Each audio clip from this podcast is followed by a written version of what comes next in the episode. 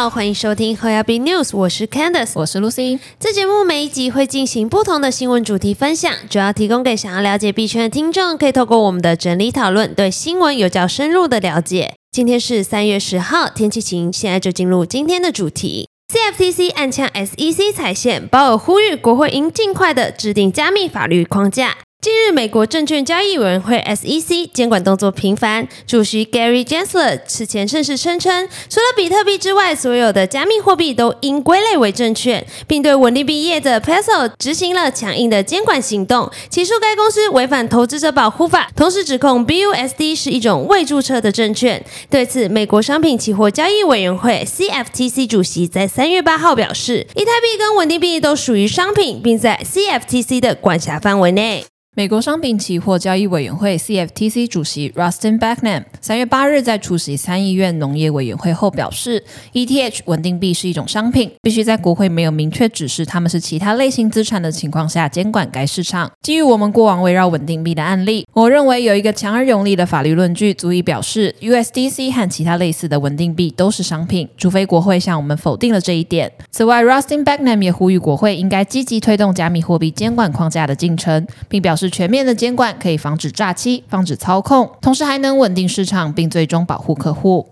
今年一月，Fed 跟其他美国银行业监管机构发表联合声明，对金融体系发出加密货币相关的警告，敦促银行机构在涉足加密货币相关活动时，应采取谨慎的态度。Fed 主席鲍尔在三月七号出席参议院银行委员会作证时表示，不想要扼杀加密货币创新，但该产业一团糟，并呼吁国会尽快针对数位资产制定可行的法律框架。在这场听证会上，鲍多次被要求解决加密货币风险，他对此表示必须保持开放态度，始终相信加密货币领域内有着能够在生产性创新中发挥作用的技术，使人们的生活更美好。鲍尔说：“我们不想扼杀创新，但他也表示，我们在加密货币领域内看到了一系列引人注目的事件，并指出过去一年出现了相当多的动荡，像是多家公司倒闭、备受瞩目的诈欺行为被揭露。”鲍尔补充称，种种事迹表明，受监管的金融机构在涉足加密货币领域的同时，应该多加谨慎。鲍尔建议国会介入，为美国的数位资产提供一个可行的法律框架。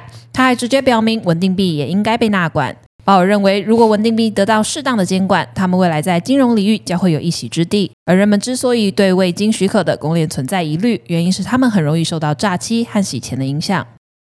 房产交易平台上出现一间位于新北新店、临近碧潭的高级大楼内的豪宅，欲以加密货币支付方式来出售。这间欲出售四房双主卧豪宅，坐落于新店碧潭附近的知名建案内。屋主称，社区环境清幽，邻居水准高，开价五千一百万元。他接受等值的 BTC、ETH 等市值前三至前五大的主流加密货币报价。问到台湾愿意公开以加密货币交易房产的例子不多，为何愿意接受呢？现在是七岁的林姓屋主十分坦然直称，为什么不可以接受？指出加密货币也是一种常见的通货，买卖双方都能接受，就能成立交易。他也进一步表示：“我想反问，为什么不能接受加密货币呢？今天用新台币以外的通货交易，假设是美金、黄金，应该很多人就能理解了吧？我今天只是提出可以用加密货币交易，它也是一种能承载价值的通货，这没什么好大惊小怪的。”屋主指出，愿意加密货币与他买房的人，未必需要全额使用比特币支付，部分支付都行，剩余金额用新台币补全也可。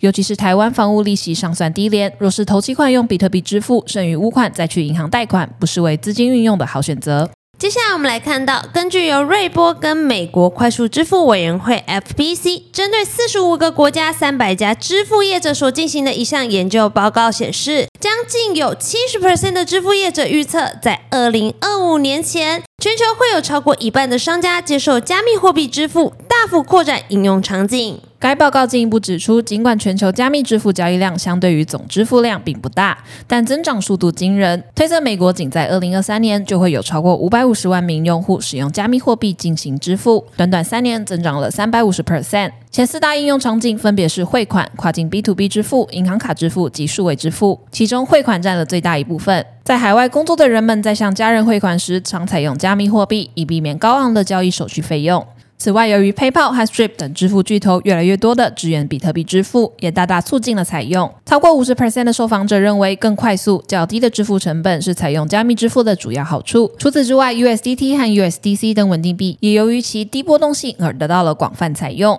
报告指出，使用稳定币进行跨境支付的成本比传统支付方式低八十 percent。本节的新闻分享就到这边结束了。如果听众有任何国内外新闻或消息，希望我帮忙阅读，可以在下方留言告诉我们。感谢你收听今天的 h o y a b News，我是 Candice，我是 Lucy，我们下周空中再见，拜拜